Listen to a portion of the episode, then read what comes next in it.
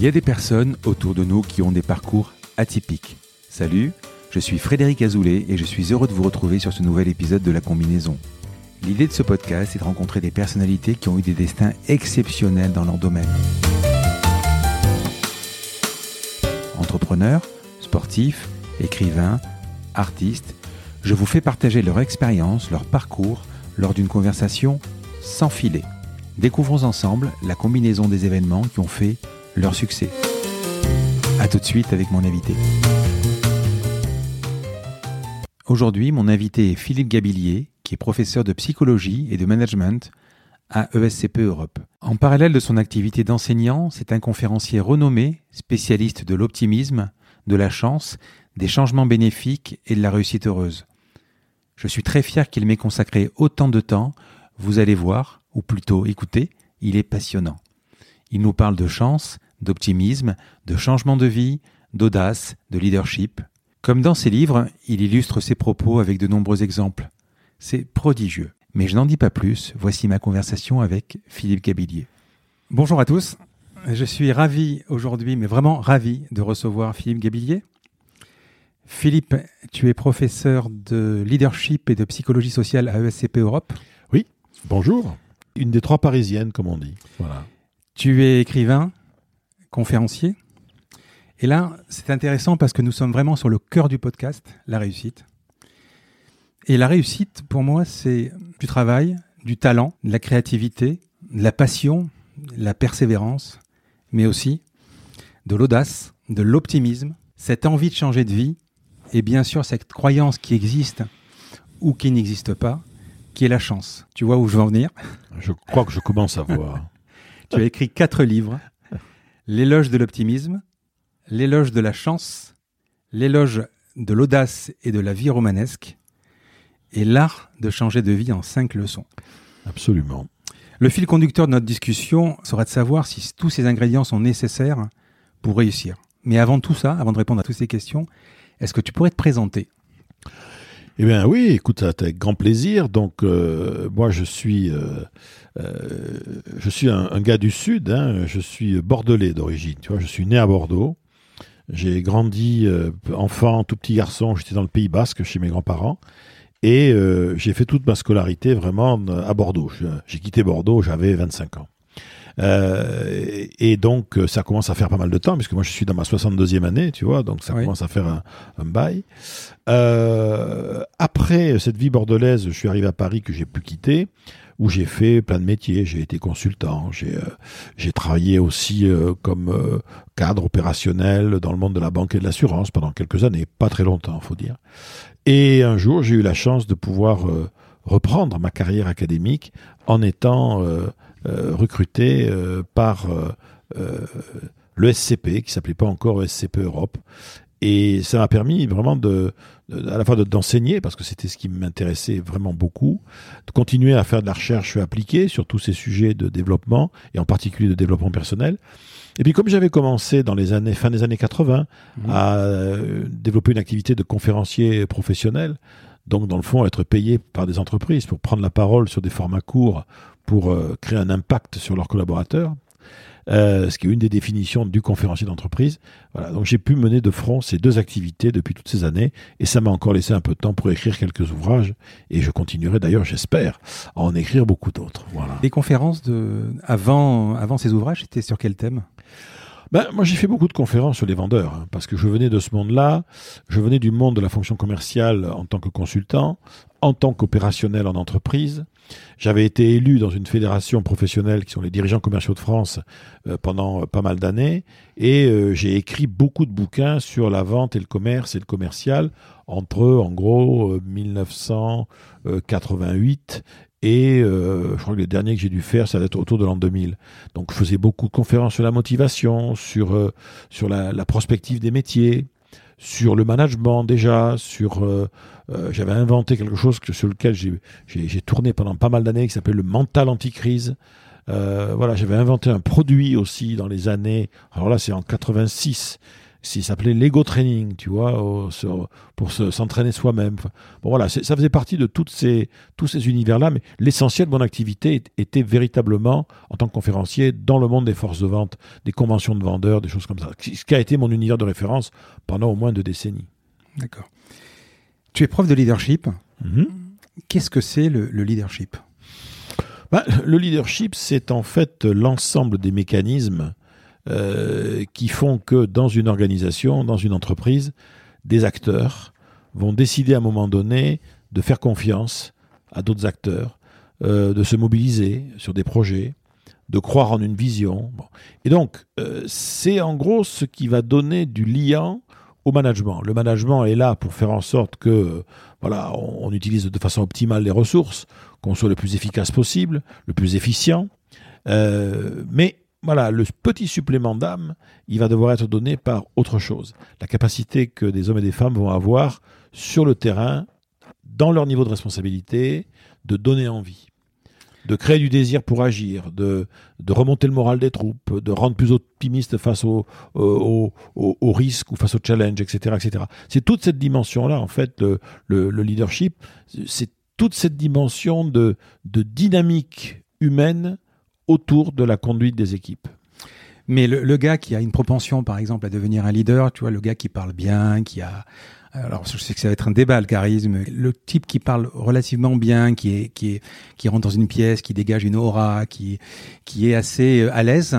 Est-ce que il, il a une propension à devenir plus un leader ou on peut devenir un leader? Est-ce que ça s'apprend? Alors il y a des choses qui s'apprennent. Hmm. Il y a des choses qui s'apprennent. Tout le monde peut apprendre. Euh, par exemple, tu parlais de l'expression.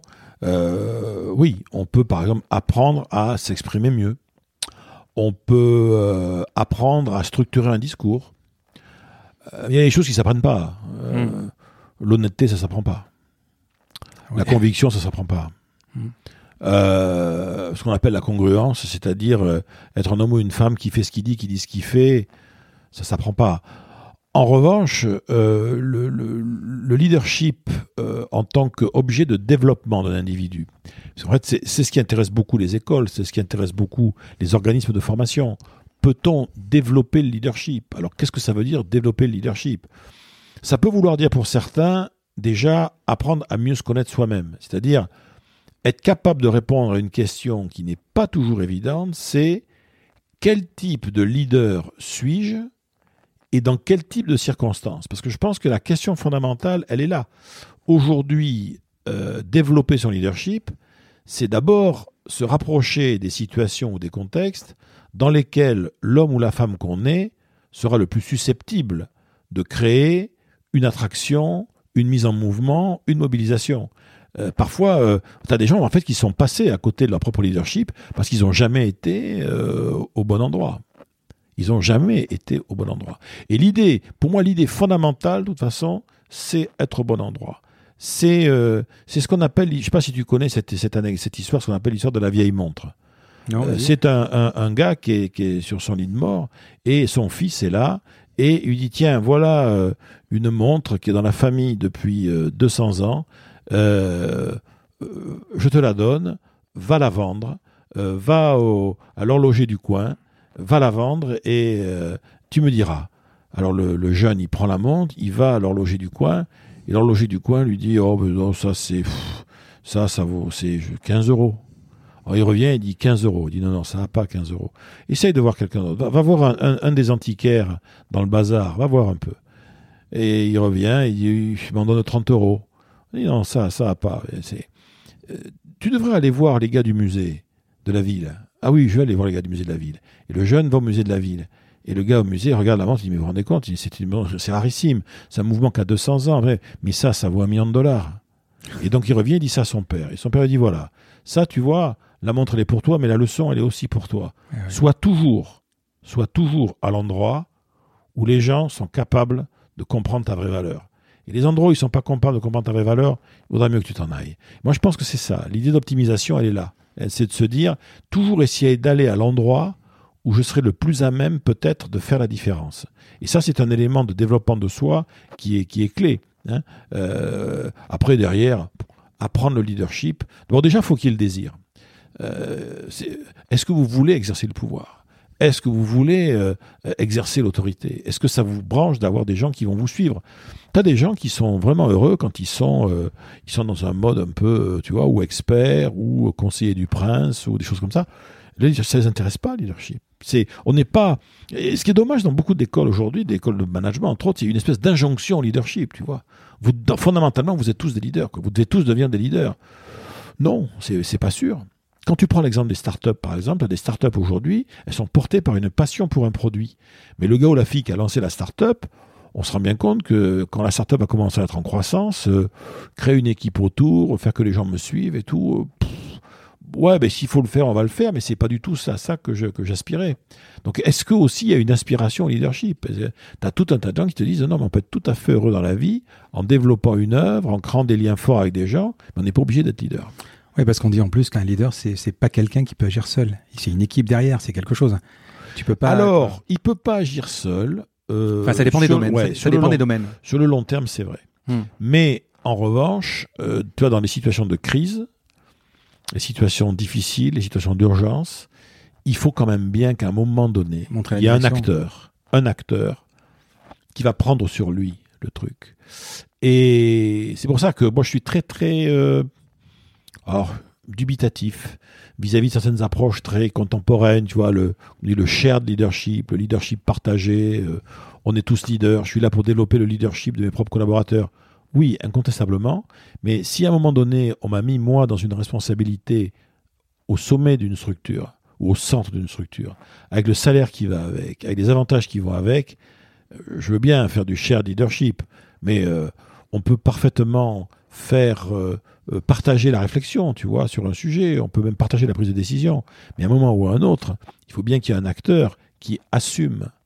Et euh, on peut déléguer beaucoup, beaucoup, beaucoup de choses. Mais déléguer le leadership, déléguer la responsabilité face à l'action et à ses conséquences, euh, c'est ouvrir une boîte de Pandore qui peut être un peu dangereuse. Parce que là, pour le coup, on rentre dans une zone de déresponsabilisation. On l'a fait, on a décidé tous ensemble. quoi. Donc, or non, non, à un moment donné, sinon c'est moi qui ai fait l'erreur. Et il faut l'admettre, quoi.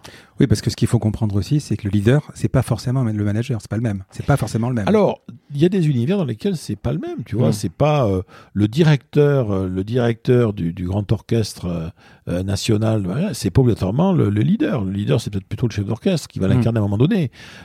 dans en football, équipe de France de foot, si tu veux, il y a des managers, puis il y a du leader sur le terrain. C'est pas obligatoirement la même personne c'est pas obligatoirement la même personne. Donc, euh, euh, en entreprise, il y a parfois une confusion des rôles, mais, mais pas toujours. Tu vois, quand euh, Microsoft s'est développé, la façon dont Bill Gates avait partagé les rôles avec Steven Ballmer, voilà, qui était le leader, qui était le manager. Alors, clairement, c'était Bill Gates, c'était le créateur, c'était le visionnaire, etc. Mais il fallait quelqu'un qui ait la capacité à embarquer les gens et c'est vrai qu'embarquer le monde, Bill Gates, c'était pas son truc, quoi. Et, et quand tu vois Steve Jobs, Steve Jobs qui pour l'inverse, voilà, était, mais par ailleurs, était pas une belle personne. Oui. Voilà. J'ai beaucoup lu, j'ai beaucoup lu sur Steve Jobs, oui, oui. Voilà. Non, non, mais c'était quelqu'un qui, a, qui montrait la direction. Voilà. Maintenant, euh, s'il y avait des morts sur la route, c'était pas très grave. Voilà. Ouais. Est-ce que tu penses qu'on peut être leader dans plusieurs domaines? Oh, oh oui, moi, il n'y a, rien qui, il a rien qui l'interdit. D'abord parce qu'on peut être passionné, ben, d'abord on peut être leader successivement dans plusieurs domaines. On peut effectivement, à un moment donné, pourquoi pas, être euh, un grand homme d'affaires euh, ou une grande femme d'affaires. Et un grand pianiste. Et un grand pianiste, faire de la politique. Enfin bon, oui, pourquoi pas, pourquoi mhm. pas. Mais, encore une fois, c'est quel est le rapport que ça va entretenir avec le désir de la personne? Est-ce qu'il ou elle veut, est-ce qu'il veut ça? Est-ce que ça, quel est l'intérêt de, de, de ça? euh, c'est tout, tout, le sujet. Le leadership, c'est un mode de fonctionnement qui va taper, si tu veux, à la fois dans le relationnel, dans le symbolique aussi.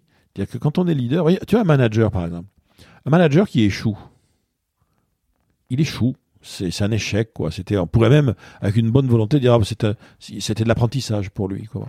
Un leader qui échoue, ah c'est compliqué hein, parce que c'est souvent vécu autour comme une trahison, parce que Là, il y avait tellement d'identification qui avait été faite à sa personne qu'on est beaucoup moins prêt à pardonner un leader en qui on a cru d'avoir échoué qu'en un manager. Le manager, il s'est trompé, quoi. Il a fait une grosse boulette. Le leader, euh, ah ça, ça, a plu, quoi.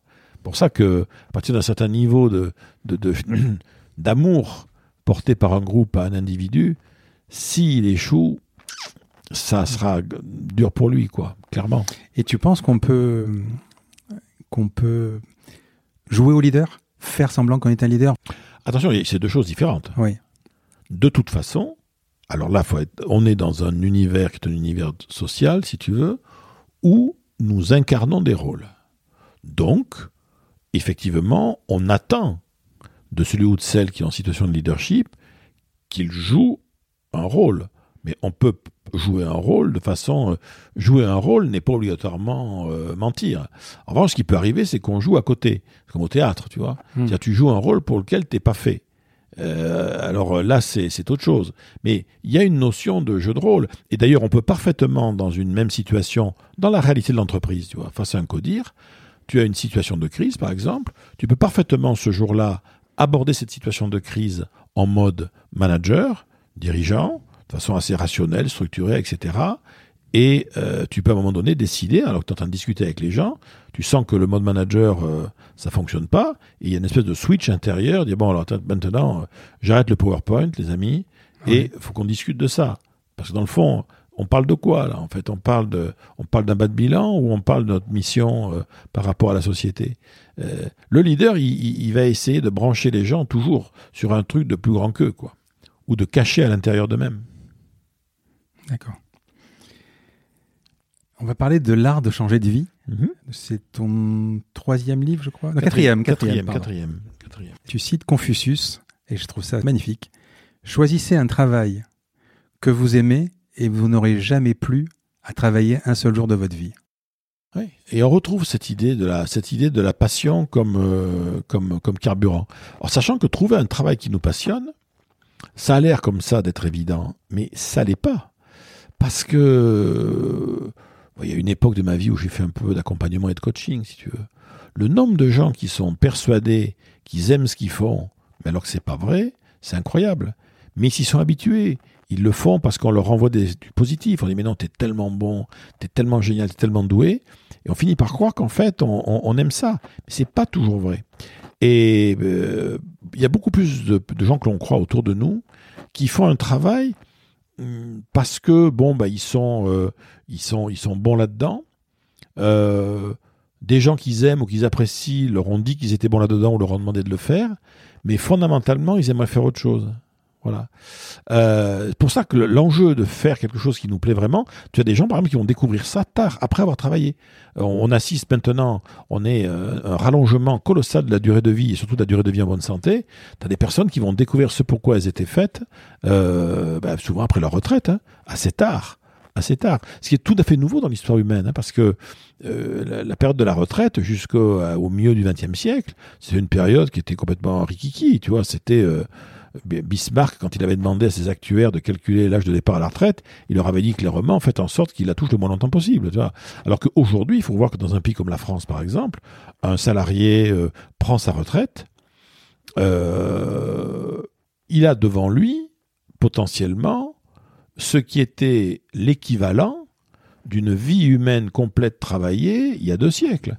C'est-à-dire que moi, j'ai eu des exemples comme ça de gars, un type qui était instit, que j'avais rencontré dans la région de Limoges, gars était instituteur.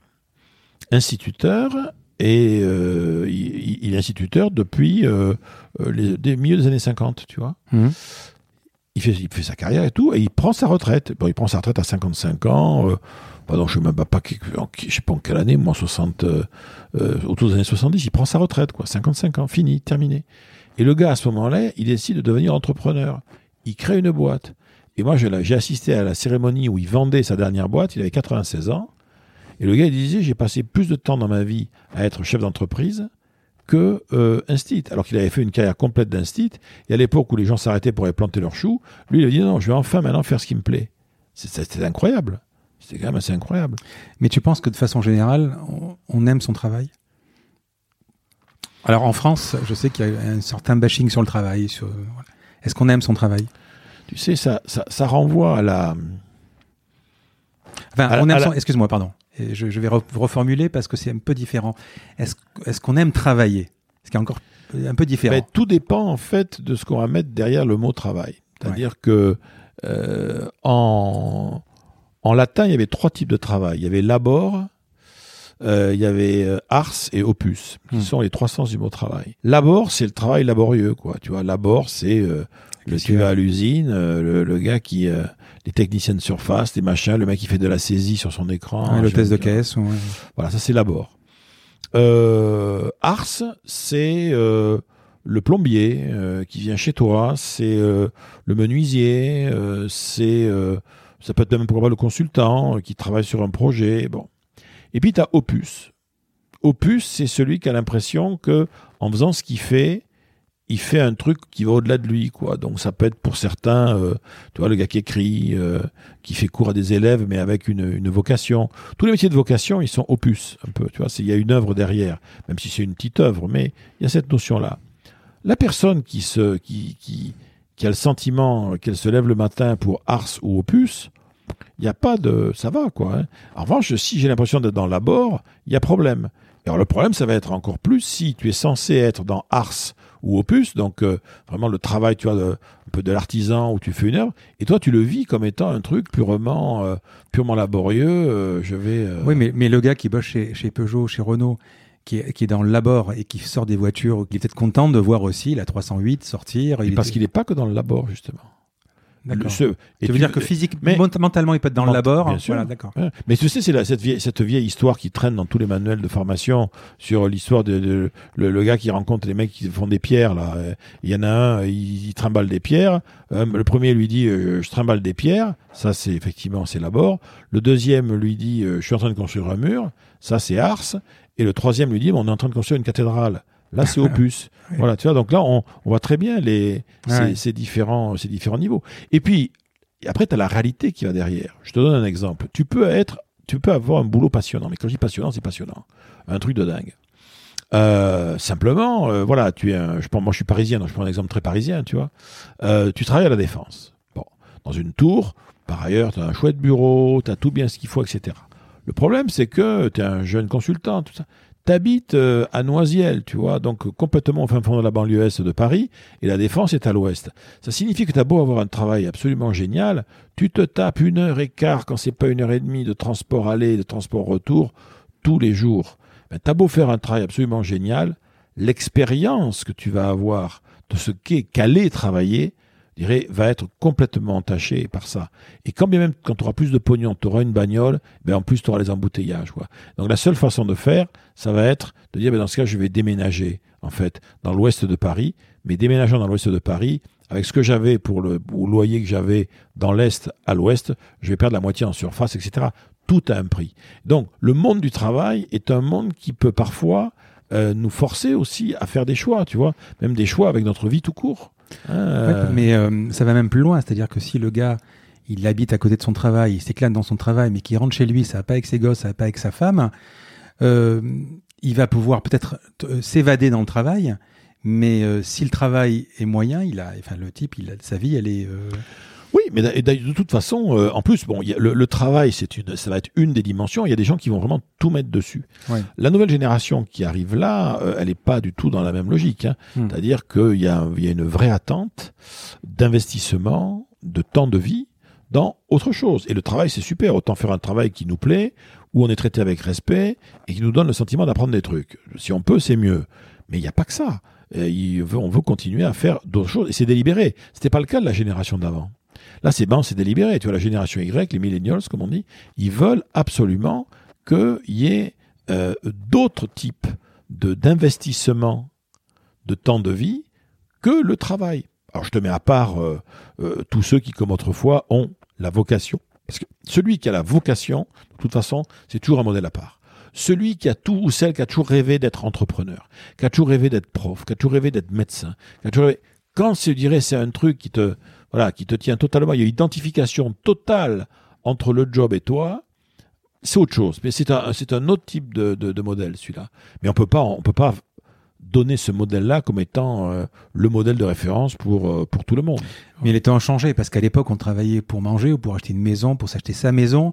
Aujourd'hui, euh, on peut arriver, les jeunes d'aujourd'hui peuvent arriver à travailler pour s'acheter autre chose, pour s'acheter, euh, euh, je sais pas, moi, un téléphone ou. euh, Et on se rend pas, tu vois, tu vois, on se rend pas compte en fait de la réalité des chiffres. Je vais te donner un exemple. C'est, c'est Jean Viard, un grand sociologue des modes de vie, qui, qui met ça en avant euh, dans, dans, dans un grand nombre de ses livres. Et c'est le chiffre est tout à fait passionnant. En 1900, donc on prend l'exemple 1900 et aujourd'hui. En. Mhm. en 1900, euh, en France, un territoire, un pays qu'on connaît, tu vois, Oui. euh, une vie humaine pour un homme, c'est à peu près 500 000 heures. Mhm. Une vie humaine, grosso modo, 65 ans. Euh, ces 500 000 heures, au 19e siècle, tu as passé 200 000 heures de ta vie à travailler. Mhm. Sur tes 500 000 heures de vie, tu as passé 200 000 heures de vie à travailler, surtout si tu es ouvrier. Tu as commencé très jeune, il n'y a pas de samedi, il y a quelques rares dimanches. Pour peu que tu sois à la cambrousse, alors là, il y a la campagne, alors là, je dirais. hein, donc, tu passes 200 000 heures de ta vie à travailler. Tu passes 200 000 heures à dormir. Ah oui, forcément. Et il te reste 100 000 heures pour faire des tas de choses, vie sociale, machin, etc. Ça, c'est la vie de monsieur tout le monde, madame, jusqu'en 1900. On est aujourd'hui euh, en 2019, bientôt 2020. La durée moyenne d'une vie humaine en France aujourd'hui, c'est 750 000 heures. 750 000. On continue à dormir autour 200 de 000. 200, 200, 250, puisqu'on en vit un peu 200, 250, 200, 250. Mais il faut savoir qu'aujourd'hui, si tu es salarié, si tu es salarié, voire même si tu es, tu peux être 4 sup, peu- ton temps de travail dans ta vie, il aura été entre 40 et 60, peut-être 70 000 heures maxi, parce qu'on prend des vacances, parce qu'on a des week-ends, parce qu'on a commencé à travailler plus tard. Donc, il nous reste des centaines de milliers d'heures de vie. Que la- Et, et qu'est-ce qu'on en fait de ces centaines de milliers d'heures de vie? Je peux te le dire. On est sur des écrans. Ah oui, ça c'est sûr. On est sur Ça, des sûr. écrans. Vois que les enfants, ça c'est Il y a quelque chose, si tu veux, mais même sur les écrans, toi, de, de Ouais, ouais. télé, de machin, d'en phénomène. Mais même moi, quand j'écris un bouquin, je suis sur un écran. J'écris plus, à- j'écris des bouts à la main, mais globalement donné. Donc, tu vois, on est le temps de vie, et le temps de vie sur écran, c'est quelque chose qui est totalement incompréhensible, effectivement, pour quelqu'un qui vit au 19e. Mais nous, c'est une autre façon d'être. Mais il y a deux types de vie sur écran. Il y a la vie sur écran à valeur ajoutée, et il y a la vie sur écran absurde. C'est-à-dire où on est uniquement dans euh, euh, le, gars qui travaille, qui tu, tu, es, tu veux des, écrire des articles, tu vois, sur ton sur un écran, mais tu crées quelque chose. Eh, tu fais, tu passes ton temps sur des jeux vidéo, sur des trucs comme ça. Tu, tu, tu, c'est une, c'est vain, quoi. Tu vois, c'est, c'est, un temps de pur divertissement au sens pascalien du terme, quoi. C'est-à-dire euh, quelque chose qui me, qui me divertit des éléments de la, euh, de la vraie vie. Mais en fait, on a beaucoup de temps. C'est ça qui est d'ailleurs assez flippant, hein, on peut dire. L'homme moderne, la femme moderne, on a beaucoup, beaucoup, beaucoup de temps. Et la vraie question, c'est on en fait quoi? Et pourtant, il y a des gens qui veulent changer de travail ou changer Ouais. de vie pour avoir plus de temps. Ils veulent avoir plus de temps et alors des fois ça marche. C'est le work-life balance, c'est ça ouais. C'est le work-life balance. Mm. C'est de se dire euh, pourquoi je veux changer? Euh, D'ailleurs, tu vois, les, les choses à changer sont en, en très petit nombre quand tu réfléchis bien. Quelqu'un qui te dit qu'il veut changer de vie, euh, ben souvent il y a un lieu. Il veut. Si je déménage, si je pars en province, ça se passera différemment. Si je m'expatrie euh, au Portugal, en Chine, euh, à Marseille, euh, ça se passera différemment. Mais là, c'est fuir. Non, pas obligatoirement, Ouais, parce que non. Bon, non, parce que la, puis la fuite en elle-même, elle est pas. La fuite, elle est dans le regard de l'autre. Non, le dis non, il dit moi je fais comme on fait tous les nomades depuis la nuit des temps. Il y avait un endroit où j'étais pas bien, je me tire quoi, je vais ailleurs, je vais chercher la richesse ailleurs. Les gars qui ont créé la, qui ont développé la frontière américaine, si tu veux, qui ont été au fin fond de l'Ouest, on peut pas dire vraiment qu'ils fuyaient, ou alors s'ils fuyaient intellectuellement, ils fuyaient la misère, ils fuyaient les pogroms, ils fuyaient les persécutions, tout ça. Enfin bon, en fait, l'idée fondamentale, c'était quand même de bâtir autre chose ailleurs. Donc la fuite, c'était euh, le, le, le, le- en anglais on dirait the trigger event, c'est l'événement déclencheur. Ils étaient là pour, pour, pour bâtir. Donc soit on va changer de, lieu, soit on veut changer d'activité. En gros, je vais, euh, je vais changer de métier parce que c'est le métier que je fais qui me, euh, qui me, qui me, qui me plante. Bon. Après, tu as des gens qui ont des changements de vie plus radicaux. Ils disent non, non, moi, je vais changer ma relation avec les autres. Alors des fois, d'ailleurs, ça veut dire que je vais changer les autres. Euh, je, vais, je, je veux plus. euh, Il y a des gens, ils divorcent, euh, même ils, arrêtent de fréquenter certains amis et ils vont plutôt dans d'autres univers, tu vois, de relations sociales. Bon. Et puis tu as des gens qui ont des changements qui sont intérieurs. Euh, voilà, à un moment donné, il y a un changement dans leur perspective même, tu vois, dans, dans, dans le plan. Ils changent le plan. Donc, je- on joue plus à la même histoire. je change le, je change le synopsis, je change le scénario de, de, de ma vie. C'est ce que d'ailleurs, du... alors tu sais que j'ai lu deux, de tes livres, mais pas les quatre, mais je vais les lire. Dans un de tes livres, donc celui de l'art changé de vie, tu fais une belle analogie avec le théâtre. Oui. C'était vraiment ça, à savoir le, euh, je, je, tu es au théâtre et des fois tu dis je joue une pièce là, mais il y a un truc qui va pas. Alors je dis ben, là je suis dans une espèce de décor un peu un peu aseptisé, un peu. Il faudrait un décor qui a un peu plus de un peu plus de corps, etc. Ça serait mieux. Pourquoi pas? Tant que c'est là, c'est un changement de premier niveau, tu vois. Mais le décor peut changer beaucoup de choses. Hum. Euh, je prends un exemple. Il y a une pièce très célèbre du répertoire euh, français qui est Cyrano de Bergerac. Hum. Euh, Philippe Torton, il l'a joué euh, dans un décor d'asile psychiatrique. Ils n'avaient rien changé au texte. Simplement, le décor était un décor d'hôpital. Et donc on se rend compte, ça n'est jamais dit dans la pièce, puisque c'est le texte de Rostand, ouais. mais en fait ce sont donc des malades mentaux qui sont dans un hôpital et qui rejouent euh, l'histoire de Cyrano, mais alors qu'ils sont, ils ont une quinzaine moins. Donc tu veux, la changement de, le changement de décor change le sens de ce que tu fais. Euh, être prof, t'es es prof, mais t'es prof dans une cité ou t'es prof dans un et tu décides de partir dans une école de campagne, etc., etc., ben, le décor va changer et ça va probablement avoir un autre impact derrière. Hein. Euh, dans le théâtre aussi, c'est les, les, gens qui jouent avec toi qui, qui te vont pas. La pièce, elle te va bien, mais t'aimes pas les gens qui jouent avec toi. Tu voudrais jouer la même pièce, mais avec d'autres. Bon, euh, des fois c'est la mise en scène qui te plaît pas. Alors, si n'est que la mise en scène au théâtre elle est faite par d'autres, là des fois la mise en scène euh, elle est plutôt faite par toi. Donc tu veux changer la, la, mise en scène. Puis il y en a qui veulent carrément changer l'histoire. Disent non non mais de toute façon je suis en train de jouer euh, euh, le malade imaginaire, ça m'intéresse plus. Je suis en train de jouer l'avare, ça m'intéresse plus. Je jouer autre chose. Quoi. Je jouer une autre pièce, je jouer une autre histoire. Ou je veux la jouer différemment. Il y a aussi l'histoire de la jouer différemment. Il y a une, autre, une très jolie anecdote de théâtre sur ça, sur le jouer différemment. Juste après la, la, Deuxième Guerre mondiale, après la Libération, euh, on avait demandé à Charles Dulin de jouer l'avare. Mais comme en fait Charles Dulin était très âgé à l'époque et il y, avait le, il y avait un engouement formidable pour le théâtre, il fallait qu'il le joue trois fois dans la journée. Et il disait, mais à l'âge que j'ai, vous, vous allez me tuer. Quoi. et donc, il y avait une mat on appelait une matinée, donc il jouait vers 14h, 15h. Il y avait une première soirée qui était à 19h, et puis un truc de nuit à 22. Et euh, il avait dit, bon, moi, je veux bien jouer l'avare euh, trois fois, mais vous avez, les autres, ils, ils, ils jouent, c'est des jeunes, mais moi, vous allez me laisser jouer trois avars différents. Parce que sans ça, je m'en sortirais pas. Et donc, ils jouaient en fait à 14 heures, c'était la matinée, il y avait souvent des enfants dans la salle, un avare très marqué, comédia dell'arte, très bouffon, très clownesque, etc. Parce qu'il avait encore l'énergie, c'était en début d'après-midi. Mmh. Il jouait un avare très calé sur les instructions de Molière en première, euh, en première soirée. Et en fin de soirée à 22h, il jouait un avare tout en intériorité, extrêmement sombre, complètement tragique, etc. D'abord parce qu'il était crevé, donc il fallait absolument qu'il s'économise.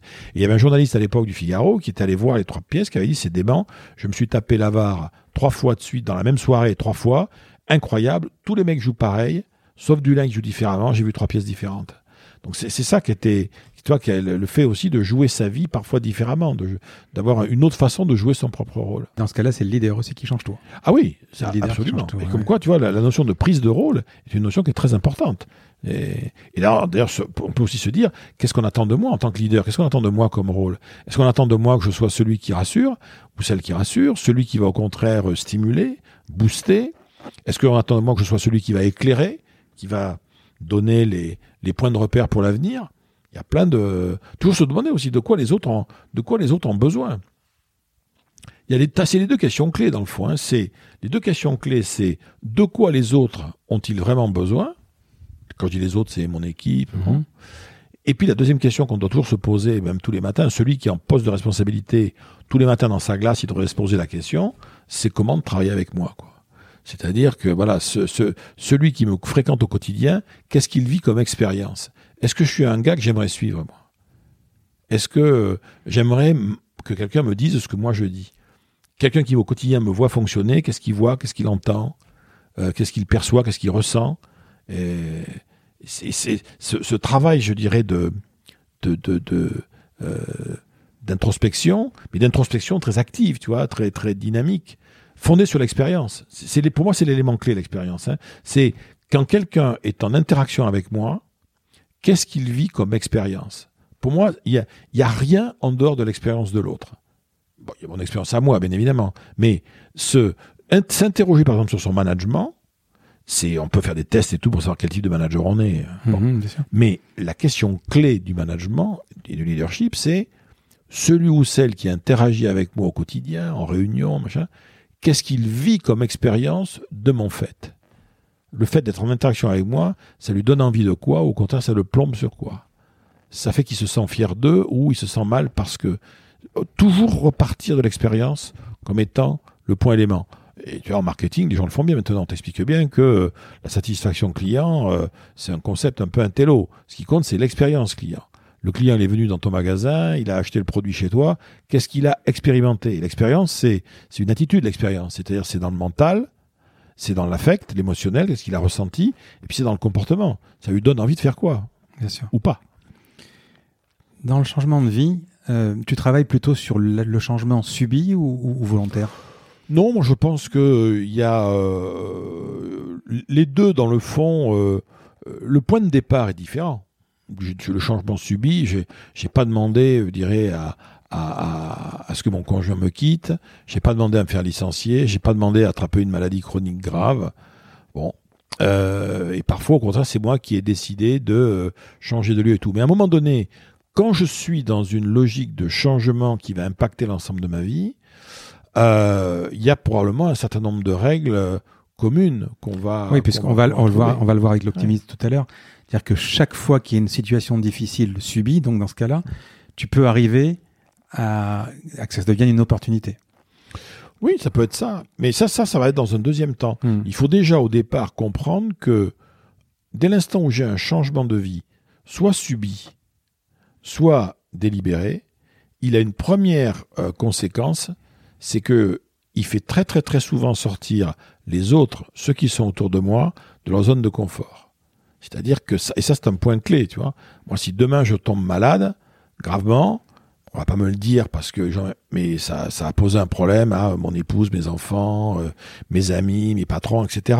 Ce, ce changement de vie là, euh, il s'en serait bien passé aussi, quoi, tu vois. Mhm. Bien comprendre que et si toi demain tu dis bon j'en ai marre, je dois j'en ai tout plaqué, je pars habiter à Marseille, je laisse tomber le SCP, je vais aller travailler chez Kedge, euh, ça sera beaucoup mieux et puis je- bon j'ai mes raisons mais je fais sortir brutalement tout un tas de gens autour de moi de leur zone de confort. Pour moi c'est une des caractéristiques clés. Le changement de vie est un changement qui euh, euh, doit presque toujours presque toujours faire l'objet à un moment donné, si on veut qu'il se passe bien, d'une négociation avec, euh, avec ses proches. Que le changement d'ailleurs soit subi ou délibéré. Et voilà, à partir de maintenant, ça va se passer comme ça.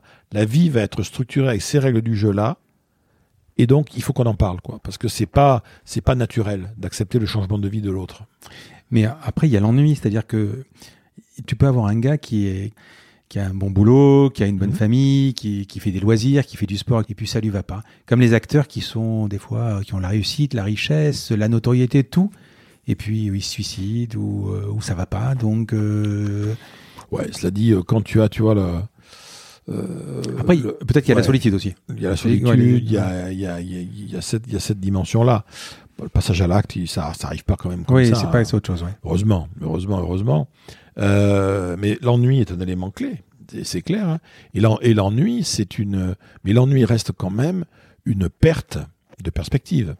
C'est-à-dire que je, celui qui s'ennuie, alors qu'il fait, surtout il s'ennuie alors qu'il reçoit parfois des feedbacks positifs, tu vois, euh, des félicitations, des applaudissements, euh, ses bouquins se vendent, etc.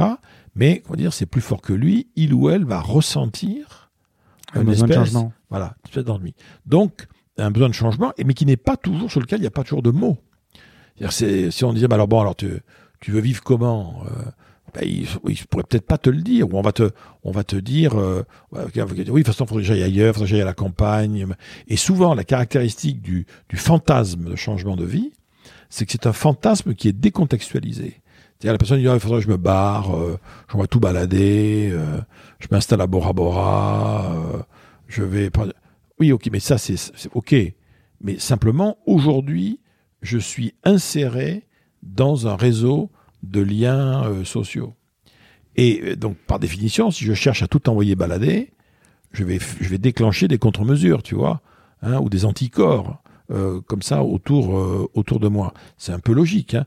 Mon environnement, il est rarement, quand je change de vie, c'est rare hein, que mon environnement soit globalement consensuel et m'accompagne dans ce changement de vie. Mais oui, tu as raison, vas-y. Euh, et quand, et quand c'est le cas, quand c'est le cas, je dirais, ça peut avoir deux significations. Soit qu'en fait, c'est, un, changement de vie qui n'en est pas un, c'est-à-dire que les gens savent que de toute façon, ça changera rien ou on n'ira pas jusqu'au bout, on ne sait jamais. Si ça se trouve, ça peut aussi être le fait, quand les autres se mettent à accepter ce changement de vie, c'était peut-être le, la le, le sens, c'était le moment ou jamais pour y aller. Tu vois, c'est des, couples, par exemple, qui décident ensemble de changer de boulot, d'aller habiter ailleurs et tout, et ça va effectivement les sauver. Oui, parce que le changement de vie, ça peut être aussi l'ennui, mais ça peut être aussi la peur de l'avenir. On parle d'une crise de la quarantaine, la fameuse. À un moment, le gars, il a la nostalgie du passé, de ce qu'il était jeune, et il se dit, euh, euh ma femme, j'ai envie de rester les 40 années qui me restent avec elle il a peur de l'avenir, il a peur de rater quelque chose et il se contente pas. Est-ce qu'on a de l'ambition quand on change de vie? Est-ce que c'est démesuré? Euh, De mesurer dans le sens pas mesuré C'est plutôt pas mesuré. Oui plutôt pas mesuré parce que quelqu'un qui veut changer de vie et dans un projet, il va pas commencer à aborder ce projet de nouvelle vie en mode comptable, ça ça, ça collerait pas. Euh, mais tu vois la, notion de la notion de crise de milieu de vie par exemple, c'est un concept mmh. qui est en train de s'étioler parce que elle commence de plus en plus tôt, elle finit de plus en plus tard et tu as même des crises de vie euh, entre des crises de milieu de vie entre guillemets précoces. Tu vois des, des, des jeunes qui sont diplômés de grandes écoles, ils travaillent pendant deux ans dans un cabinet conseil, etc. Puis tout d'un coup, ils disent mais qu'est-ce que je fais là? Qu'est-ce que je fais là? Ou pareil, des gens qui ont 55, 60, 65, et puis qui à un moment donné, à 65 ans, disent, attends, mais il me reste euh, peut-être 15 ans, 20 ans, 20 bonnes, 20 bonnes années, ça sera pas ça. Je veux autre chose. Donc, euh, mais autrefois, si tu veux, nos, nos, nos arrière-grands-parents, ils vivaient dans un rayon de 30 km autour de là où ils étaient nés, donc euh, le problème se posait pas en ces termes-là. On était vraiment pris dans des réseaux euh, de, de, sociabilité qui étaient très très très très, très puissants, et même, tu vois, jusqu'en jusqu'en 1900, en gros, l'idée même de vouloir sortir de sa condition, de, vouloir mener une vie autre que celle qu'on a, n'est pas quelque chose qui est obligatoirement très très très très bien vu. Mais voilà, nous maintenant, on est rentré dans, une, dans une société de possibilités. Euh, tout est possible. Mais tout est possible pourquoi? Parce que faut, faut, être, faut, être, faut être lucide. Se former aujourd'hui, ça coûte rien.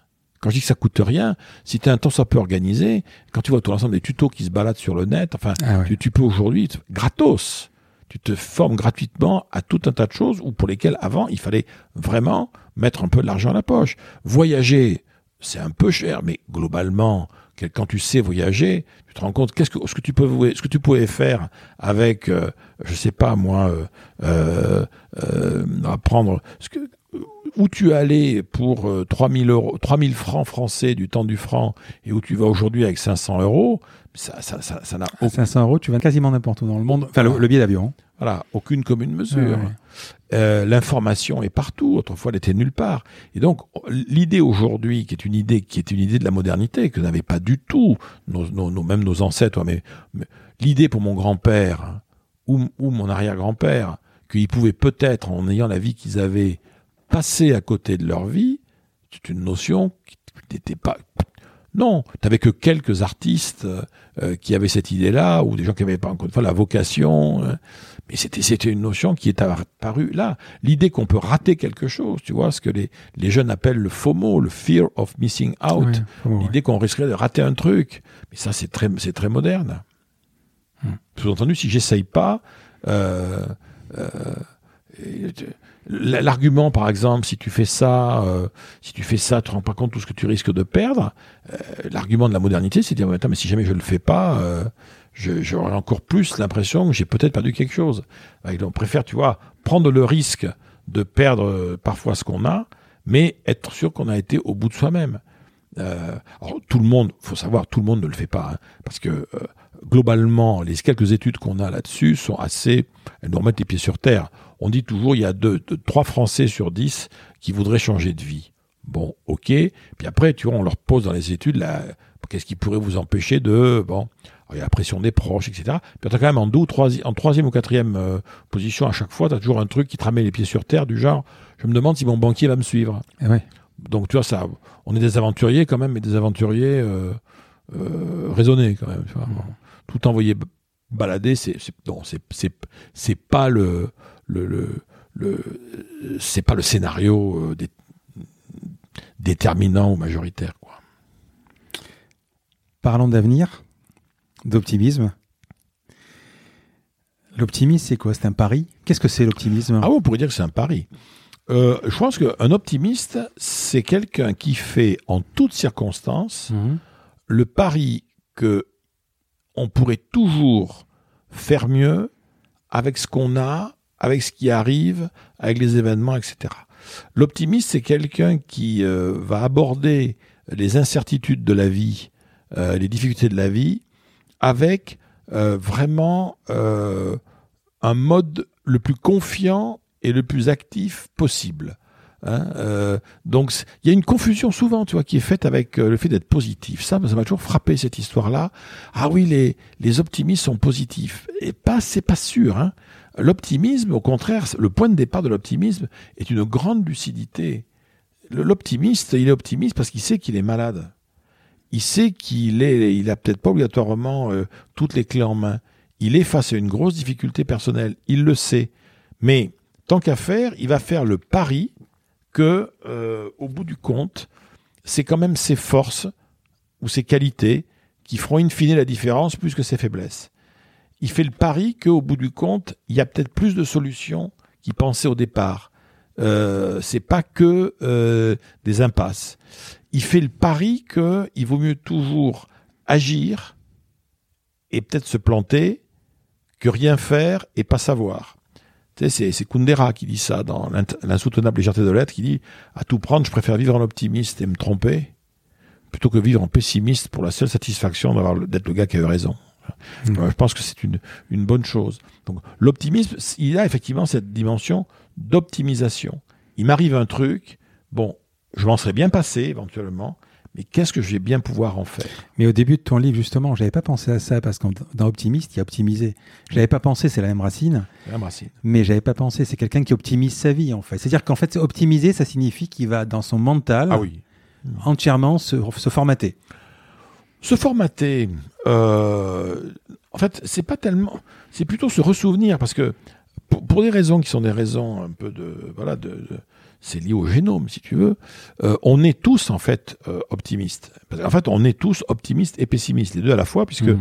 un, un être humain, il naît, un Homo sapiens, il naît avec euh, au départ dans, dans le cerveau qui pourtant est, est, est vide, il y a- il- ça manque de connexion neuronale, mais dans les progiciels qui sont installés à la naissance, et ça c'est depuis la nuit des temps, on a dans tout ce qui est installé au départ, dans tout ce qui est installé d'office, euh, on a en fait euh, le progiciel de la peur et le progiciel de l'espoir. C'est-à-dire qu'un un bébé, un petit homme qui naît, il est né avec la capacité à avoir peur, parce que c'est ce qui va lui sauver la vie probablement, en tout cas quand on est à l'état de nature, tu vois. Mhm. Et il naît avec la capacité à espérer, parce que c'est ce qui va lui permettre aussi peut-être d'après de de- d'avancer, de, progresser. Un, un petit bébé, un petit bébé, je dirais, il sait pas parler, il sait rien, mais tout d'un coup, la lumière s'éteint, il pleure. La lumière se rallume brutalement, il pleure. Un bruit fort, il pleure. Sa mère sort de son champ de vision, il pleure. Le, le progiciel de la peur, si tu veux, il se, il s'active naturellement à la première occasion. Le même gosse, il va commencer à essayer de se déplacer, de marcher, de se mettre debout, il va se casser la figure, il va tomber par terre, il va se faire mal, se cogner, se faire des bosses. Puis, tant qu'il marche pas, il se relèvera. Comme s'il y avait une instruction. Mais il n'est pas conscient de ça. Mais comme s'il avait une instruction, tu vois, dans sa tête qui disait tant que tu marches pas, tu continues. Et t'as jamais un gosse qui s'arrête au milieu du salon en disant il y en a marre maintenant, euh, je marcherai un autre jour, euh, foutez-moi paix. Non. Donc on a ces deux éléments-là au départ. Mais ces deux éléments-là qui sont un peu notre... euh, Oui, pour ça que je préfère parler de progiciel, ils vont être paramétrés. Pour toi, pour moi, pour tous les gens qu'on connaît, ces, ces- ces deux progiciels ont été paramétrés par les événements de la vie, déjà. Voilà, t'as des gens qui traversent la vie en première classe, qu'est-ce que je te c'est- ils sont, ils sont dans un endroit privilégié. Gendarme-sang. On les a aimés. Ben oui, on les a aimés, Ouais. tout ça. Bon. Puis il y en a, ils ont des vies un peu compliquées. Donc t'as ça, t'as des messages d'éducation, et tout ça va être une espèce de soupe un peu complexe qui fait qu'à l'âge adulte, on va avoir des gens qui vont arriver en- dans un état. Alors dire quand quelqu'un qui est optimiste, pessimiste, sincèrement, c'est une erreur, mais même scientifique, en termes de traits de caractère. On fonctionne toujours en polarité. Donc un optimiste, c'est l'équivalent, si tu veux, d'un droitier. C'est-à-dire que c'est quelqu'un qui fondamentalement va aborder le réel en mode optimiste, mais heureusement, il a un pessimisme de régulation qui peut d'ailleurs plus ou moins développer. Mais un optimiste, c'est quelqu'un dont l'optimiste est aux commandes et le pessimiste est en régulation. Et un homme ou une femme dont on dit qu'il est pessimiste, ça veut dire qu'il a le pessimisme aux commandes en termes de perception du monde, décision, etc. Mais heureusement pour lui, censé se répandu depuis belle lurette, il a un petit optimisme. Euh, euh, voilà. Et d'ailleurs, le pire des pessimistes, je veux dire, le pire des pessimistes, à un moment donné, euh, je dirais, il prend sa bagnole pour aller au bureau, il commence pas par se dire, si ça se trouve, je vais avoir un accident, je vais me tuer en bagnole. Parce qu'il faut, faut, être sérieux. Le cerveau est plein, je dirais, d'éléments comme ça. Donc, même le plus pessimiste des pessimistes, il y a plein de micro-sujets de sa vie quotidienne où, heureusement pour lui, il est optimiste, mais il s'en rend pas compte. D'ailleurs, comme le, droitier, euh, pensez que quand tu es droitier, tu vas, tu t'écris un texte, tu te dis pas, bah, alors, de quelle main je prends le stylo? Ah oui, de celle-là. Non, tous ces éléments-là se font euh, de façon naturelle. L'optimiste, euh, on, a, on, a, presque l'impression que l'optimiste, c'est presque un naïf ou c'est quelqu'un qui... Euh, D'abord, avant, avant ça, tu fais partie de la Ligue des optimistes, c'est ça? Je suis même partie des fondateurs. Puisqu'on des fondateurs, d'accord. On l'a créé en 2010. Qu'est-ce que c'est exactement? C'est un mouvement euh, citoyen qui s'était créé au départ en, dans l'Europe du Nord. Ça vient de Belgique en fait. Hein. Ça a été vraiment bâti par des Belges au départ, qui ont créé cette ligue et qui était un rassemblement euh, de euh, vraiment citoyens, donc de gens qui disaient que la, la, on avait besoin d'énergie pour affronter les problèmes de notre société. On avait besoin de gens qui et, naturellement allaient d'abord naturellement mettre en avant les forces de la société, les choses qui vont bien, les initiatives qui, qui aboutissent, etc., etc. C'était une espèce d'engagement volontaire euh, vers euh, ce qui colle bien, les ressources, les initiatives et compagnie. Donc, euh, les, ce qu'on appelle les solutions de toute nature. C'est vraiment ça au départ. Et quand on l'a créé en France, on l'a lancé en 2010 et on a créé assez rapidement une newsletter qui mhm. sort tous les lundis maintenant. Euh, et donc nous, on mesure en fait l'impact de la Ligue à travers le nombre d'abonnés à la newsletter qui tourne à 70 000. Enfin, oui, puis j'ai vu que dans les membres fondateurs, il y a du beau monde. Oui, bah c'était le bureau. Alors c'était comme on avait été, on, avait été très aidé à l'époque par la présidente de l'époque euh, de la Ligue qui était France Rock, qui mhm. s'occupait des relations extérieures de l'Obs. Euh, et on, elle nous avait amené dans la dans la la corbeille de la mariée, Jean Dormesson, Eric Orsena, Eric Emmanuel Schmitt, Mathieu ah Ricard, etc. Donc voilà, c'était, mais ça, ça doit être un bureau, euh, un bureau d'honneur si tu veux, parce qu'après ça, ça, s'adresse vraiment à tout le monde et on a maintenant des délégués régionaux dans toutes les régions de France, euh, des gens qui organisent des soirées, des dîners, même parfois des, des, des semaines de l'optimisme à Clermont-Ferrand. Il y a plein, il y a plein d'endroits où des choses se font, mais c'est pas nous, tu vois. On a lancé un mouvement et ça a été récupéré par des gens qui ont trouvé que l'idée était intéressante. Mais l'idée selon laquelle ça serait de la naïveté, c'est un peu une, une, erreur d'optique. Non, ce qui est euh, ce qui est naïf, c'est j'allais presque dire le ce qui peut être naïf, c'est l'optimisme passif. C'est-à-dire euh, de toute façon ça va bien s'arranger quoi. Euh, ce qui est ce qui est naïf, c'est le type assis tout seul dans le désert au milieu du sable et puis qui te dit bah, il va bien passer quelqu'un de toute façon. ça, ça va pas. Mais au contraire, la caractéristique généralement de l'optimisme, c'est que le, son point de départ, et là c'est d'un point de vue de, dire, de psychologue clinicien, hein, il y a un point commun, vraiment un point de départ commun entre l'optimisme et le pessimisme, c'est la lucidité sur le réel. C'est-à-dire que le point de départ entre optimisme et pessimisme, c'est la réalité n'est pas cool. Le monde n'est pas génial et on pourrait presque dire, sans être grandiloquent, mais le mal, avec un grand thème, est en ce monde. Que tu l'appelles euh, la violence, la guerre, euh, euh, les féminicides, voilà. Mais, le point de vue pessimiste, le problème du pessimiste, c'est qu'il consent au mal. C'est-à-dire, le, pessimiste dirait, ben alors, tu, qu'est-ce que tu veux faire De toute façon, tous pourris, on n'y peut rien, on n'a pas les outils, etc. Et le point de vue optimiste est, vraiment un point de vue de refus de consentir au mal dans tous les domaines. C'est-à-dire, il y a sûrement quelque chose à faire. On n'a pas tout essayé. On va trouver des solutions. C'est jouable, c'est possible. C'est pour ça que le, le, le, comment te dire, le, je préfère parler d'ailleurs de ce point de vue de lucidité. Hein. C'est-à-dire qu'il y a une vraie distinction aussi qui, doit, qui doit être faite entre la lucidité et le réalisme. La lucidité, c'est une façon de regarder le réel, c'est-à-dire de regarder le réel comme il est. Et tu vois, l'optimiste à qui on apprend qu'il a un cancer, on lui apprend qu'il a un cancer. Voilà, c'est une maladie. Voilà, c'est comme ça. Il faut être lucide là-dessus. Euh, ça, c'est la lucidité. Le réalisme, c'est plus dangereux. Le réaliste, tu vois, c'est celui qui va dire oui, mais attends, j'ai un cancer, puis je suis allé voir sur Internet, euh, je suis allé voir les statistiques de rémission à 5 ans, t'as compris, hein, c'est foutu, je suis mort. Non. Alors que là, le médecin, justement, va lui dire non, non, monsieur, attendez. Votre réalisme, là, il n'est pas de. Il est, pas du tout de bonne loi. Ce que vous allez faire, en fait, vous allez aller euh, dans cette association de patients, dont je vais vous donner le numéro, le voici, et dans cette association de patients qui ont la même chose que vous, vous allez rencontrer des gens qui ont exactement la même chose que vous depuis 15 ans. Ce sont ces gens-là qui ont des choses à vous apprendre. Parce que la lucidité, c'est vraiment la conscience d'une partie du réel, mais le réalisme, c'est quelque chose qui m'empêche de. Quand on dit à quelqu'un, d'ailleurs, faut que tu sois réaliste, généralement, c'est rarement pour lui dire, euh, ouais, vas-y, fonce. Hein. Le réalisme, c'est un tueur. C'est, tu c'est, c'est, un, tueur de, c'est un tueur d'affect, c'est un tueur de rêve. Alors, tu as des situations dans lesquelles il vaut mieux être réaliste. Hein. Quand tu tombes en panne, par exemple, et tu connais rien en mécanique, faut être réaliste. Euh, quand tu as une erreur comptable dans un bilan, il faut être réaliste. Être optimiste ou pessimiste, ça veut rien dire. Tu vois, c'est faut être réaliste. Il y, a une, il y a une solution technique à trouver, trouver quelqu'un qui le fera. Mais dès l'instant où tu es dans une situation de vie qui va nécessiter de l'affect, euh, souvent les gens te disent je ne suis ni optimiste ni pessimiste, je suis réaliste. Oui. Or ça, c'est une, pour moi, ça fait partie des grandes euh, illusions d'optique de l'esprit. Le réaliste, souvent, dans le fond, c'est un, un, un pessimiste qui s'intellectualise. C'est-à-dire, euh, souvent le réaliste trouve des raisons dans le réel de soutenir son, son pessimisme. Mais fondamentalement, le réalisme est, souvent un, pessimisme qui avance masqué.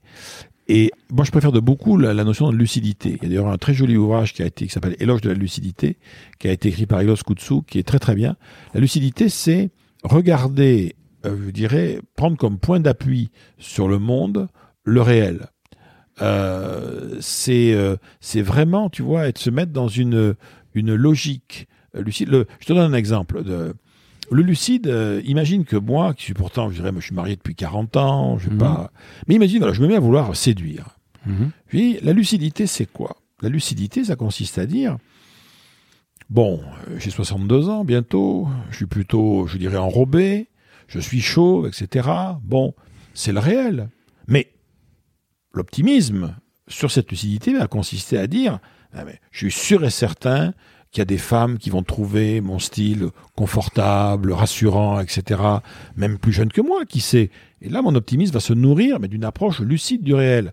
En revanche, si je commence à dire euh, si je sors de la lucidité, si je commence à me voir plus beau que je suis en disant mais pas du tout, j'ai 62 ans mais j'en fais 40, il n'y a aucun problème. Et puis vous savez, il suffit que j'ai un bon, le bon lifting là où il faut, puis vous allez voir, ça si je commence à rentrer là-dedans, alors là je suis en train de sortir de la lucidité. Mais le point pour, faire, pour avoir un optimisme qui tient la route, il vaut mieux partir de cette approche de lucidité. Après, je dirais le, le réalisme consisterait à me dire, enfin, tu imagines à l'âge que tu as, le physique que tu as, tu vas pas commencer quand même à courir pour des top modèles, quoi. Bon, effectivement, mais pas top modèle, mais qui sait, on sait jamais. Peut-être trouver des femmes formidables. L'idée du réalisme, si tu veux, c'est que c'est un empêcheur. La lucidité, c'est un point de départ. C'est, c'est vraiment deux points de vue sur le réel qui sont très différents. Mais tu as évolué parce que dans l'éloge de l'optimisme, il y a moins de réalisme. Il y a vraiment cet antagonisme entre l'optimisme et le pessimisme dans le livre Alors, euh, si tu regardes bien, dans Éloge de l'optimisme, mhm. euh, il y a un chapitre, sauf erreur, qui est est-ce que, les, est-ce que les pessimistes sont vraiment le contraire de l'optimisme hein mhm. euh, Je suis à peu près sûr et certain. Ce qui est vrai, vrai c'est que le, le, livre a été écrit euh, au, au, tout, tout, tout, tout, tout, tout début. Moi, c'était un, un, livre qui a été écrit donc il y a maintenant dix ans. Hein, et c'est vrai que moi, plus j'ai avancé, et alors là, ça a été, ça m'a sauté aux yeux sur le lien entre ou l'opposition en fait la polarité, on devrait dire, en fait, entre optimisme et pessimisme. Euh, quand j'ai écrit euh, Éloge de l'optimisme, euh, je connaissais un peu le sujet, mais tu vois, je m'étais quand même beaucoup, beaucoup renseigné. J'ai été voir ce que la, ce que la recherche racontait. Et il était clair que la, à la fois d'ailleurs la recherche et la quasi-totalité des écrits que j'avais trouvés à l'époque validaient en quelque sorte cette espèce d'opposition apparente entre l'optimiste qui serait par essence quelqu'un qui fonctionnerait d'une certaine façon, mhm. et le pessimiste qui par essence fonctionnerait d'une autre façon. Et, et c'est en fait, plus tu rencontres des vrais gens, plus tu te rends compte que c'est là aussi une illusion d'optique colossale. L'optimisme et le pessimisme, nous en sommes porteurs et ils dialoguent en permanence l'un avec l'autre à l'intérieur de nous. Simplement, euh, il existe un certain nombre d'entre nous qui avons un optimisme mieux entraîné, plus musclé euh, que le pessimisme, et d'autres c'est le contraire. Mais, et ça j'insiste là-dessus, les deux, les deux, optimisme et pessimisme, sont des ressources. C'est-à-dire qu'il existe des situations de la vie dans lesquelles c'est le pessimisme qui va me faire prendre la bonne décision. Tu vois, tu prends des exemples en entreprise, par exemple. Je vais te prendre deux, trois, deux, trois pratiques professionnelles au départ, elles sont fondées sur une approche pessimiste du réel. Pourquoi tu fais de la veille technologique, concurrentielle, commerciale? Parce que euh, si je surveille pas, je vais me prendre un truc sur la figure. Il va se passer des choses, il se passe des choses dans le réel en ce moment qui vont venir me menacer. Pourquoi je m'assure? Pourquoi j'assure mes biens? Pourquoi je m'assure sur la vie? J'assure mon patrimoine, mes locaux. Mais pourquoi je m'assure? Parce a attends, oh, ça, ça a mal tourné, ça pourrait mal tourner. Si ça tourne mal, bon. Pourquoi je fais des plans B? Pourquoi je fais un plan B? Ou C Mais parce que mon plan A, il peut. Donc, le, pessimisme est peut-être extrêmement créatif. Le pessimisme nourrit en fait la, partie de moi, je dirais, qui est là aussi pour me protéger, pour m'empêcher de faire des, boulettes. Alors ce qui s'est passé, c'est qu'en dans la littérature sur le sujet, comme il y avait beaucoup d'auteurs qui refusaient d'employer le mot pessimisme, tu as tout un tas de travaux, par exemple, où on te fait une subtile distinction entre l'optimisme et ce qu'on appelle l'optimisme paradoxal. Mais l'optimisme paradoxal, en fait, c'est euh, euh, quelqu'un, je dirais, qui va faire preuve de pessimisme dans une situation donnée, mais parce qu'il pense que faire preuve de pessimisme va lui permettre d'atteindre l'objectif. Mais les deux sont bons. en revanche, optimisme et pessimisme sont toujours intéressants dès l'instant où ils sont actifs. Et ils sont dangereux tous les deux dès l'instant où ils deviennent passifs. Parce que là, pour le coup, l'optimisme passif, là, c'est dangereux. C'est euh, un peu, tu vois, sans souci la violette. Quoi. Alors là, pour le coup, la, naïveté, euh, la niaiserie, la béatitude, elle n'est pas loin. De même que le pessimisme passif. Hein. Il fera le pessimisme sans, rien. on fera rien, euh, c'est pas la peine, c'est inutile, ça marchera pas. Ça, c'est dangereux. Parce que même dans le génie créatif, le, le pessimiste n'est pas très bon. Non, non, non. Mais de l'autre côté, tu as des univers, si tu veux, où tu n'as pas besoin d'être optimiste. Euh, demain, je prends dans des métiers, euh, tu es un radiologue, par exemple. Mais on n'a pas besoin d'avoir un radiologue c'est optimiste, hein, c'est pas du tout. Là. Au contraire, il vaut mieux qu'il qu'il soit. tu t'occupes de gestion des risques sur un site Céveso. Mais vaut pas trop que tu sois optimiste. Hein. que la, dimension optimiste, elle, elle, contre-indique un certain nombre de, un certain nombre d'actions. En revanche, c'est vrai, il y a d'autres univers, euh, la recherche, la création, etc euh, on se dirait tiens c'est c'est c'est mieux d'être d'être optimiste. Mais même pas. Tu as, des grands créateurs euh, qui n'étaient pas des grands optimistes de la vie. Euh, ça n'a rien à voir. Il faut mieux considérer que ce sont deux dimensions qui de toute façon sont complémentaires.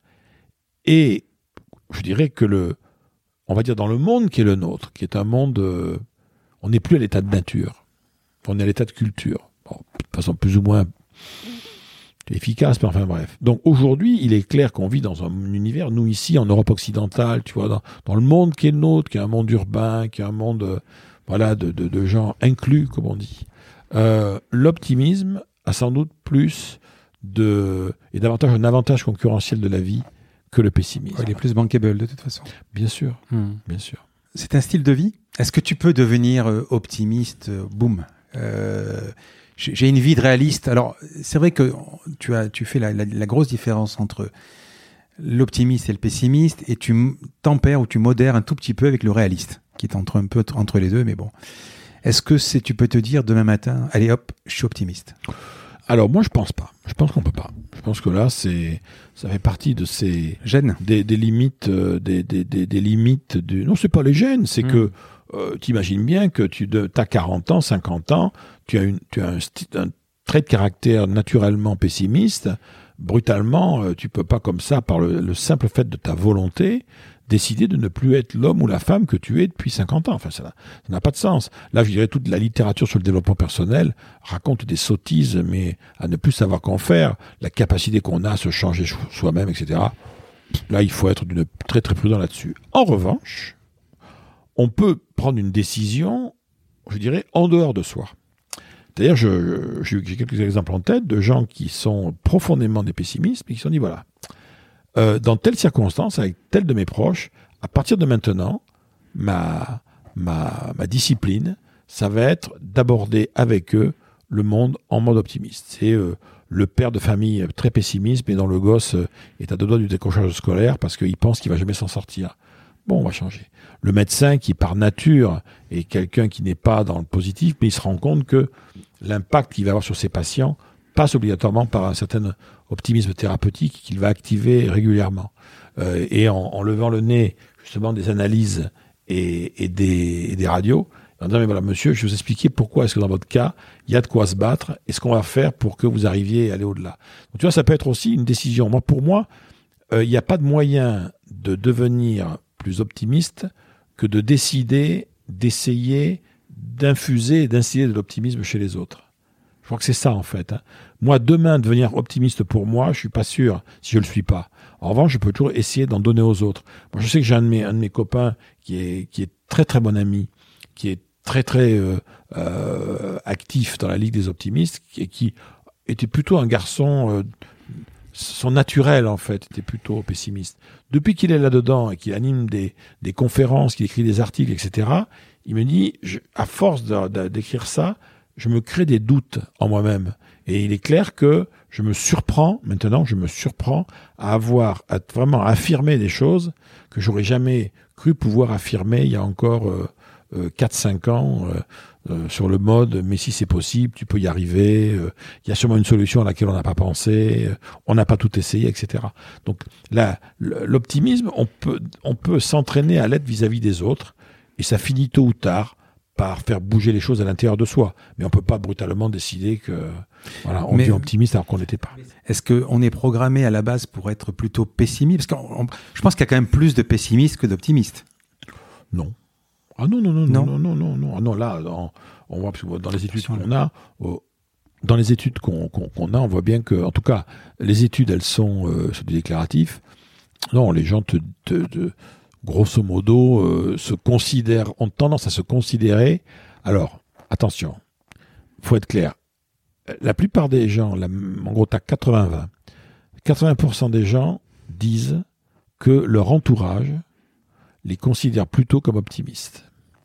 Et 20% des gens, à la louche, te disent que leur entourage, leurs proches, les considèrent plutôt comme pessimistes. Donc on est, tu vois, sur une, une espèce d'une interaction euh, euh, sociale. Bon. En revanche, après, le, véritable objet, il n'est pas là. Le véritable objet, c'est de quoi on parle. Moi, souvent, quand je fais des séminaires, tu vois, je dis pas aux gens est-ce que vous êtes optimiste ou pessimiste, parce que les réponses que j'obtiens, je peux rien en faire. Je leur demande quels sont dans le fond les sujets sur lesquels vous vous sentez aujourd'hui optimiste. Et quels sont les sujets sur lesquels vous vous sentez l'actualité euh, voilà. c'est ça qui, qui bon, que je trouve qui est euh, qui est intéressant. C'est-à-dire il faut que ce soit un peu euh, un, peu contextuel. Les Français par exemple en tant que, que nation ont la réputation d'être vraiment des on va dire des des macro-pessimistes et des micro-optimistes. C'est-à-dire que les Français, par exemple, font partie de ces pays où on croit que, globalement, euh, est-ce que vous êtes confiant dans l'avenir de votre pays? Non. Majoritairement, non. Très, très pessimiste par rapport au pays. Ah bon? Mais alors, vous, pour vous, à titre personnel, dans votre vie, ah non, moi, ça va très bien, là, pour le coup. Donc, euh, on, a, on est vraiment dans un pays où, quand tu fais des études en demandant ce que les gens pensent de l'avenir du pays, le pessimisme monte. Et on dit, mais alors vous, globalement, dans votre vie à vous, dire, bon non, là, ça, ça va, euh, ça, ça, va à peu près. Oui, c'est la phrase célèbre qui dit euh, La France est un paradis, euh, alors que tout le monde croit qu'elle est en enfer. Bien sûr, tout à fait, c'est ça, c'est exactement ça. Et c'est vrai qu'on est, on est dans, dans, les, dans les indices, les quelques indices où on mesure ça, tu vois, genre Gallup et compagnie. Mhm. Bon, on est, on, est, on est bas, quoi. Mais il y a des tas de raisons bon, qui font qu'on est.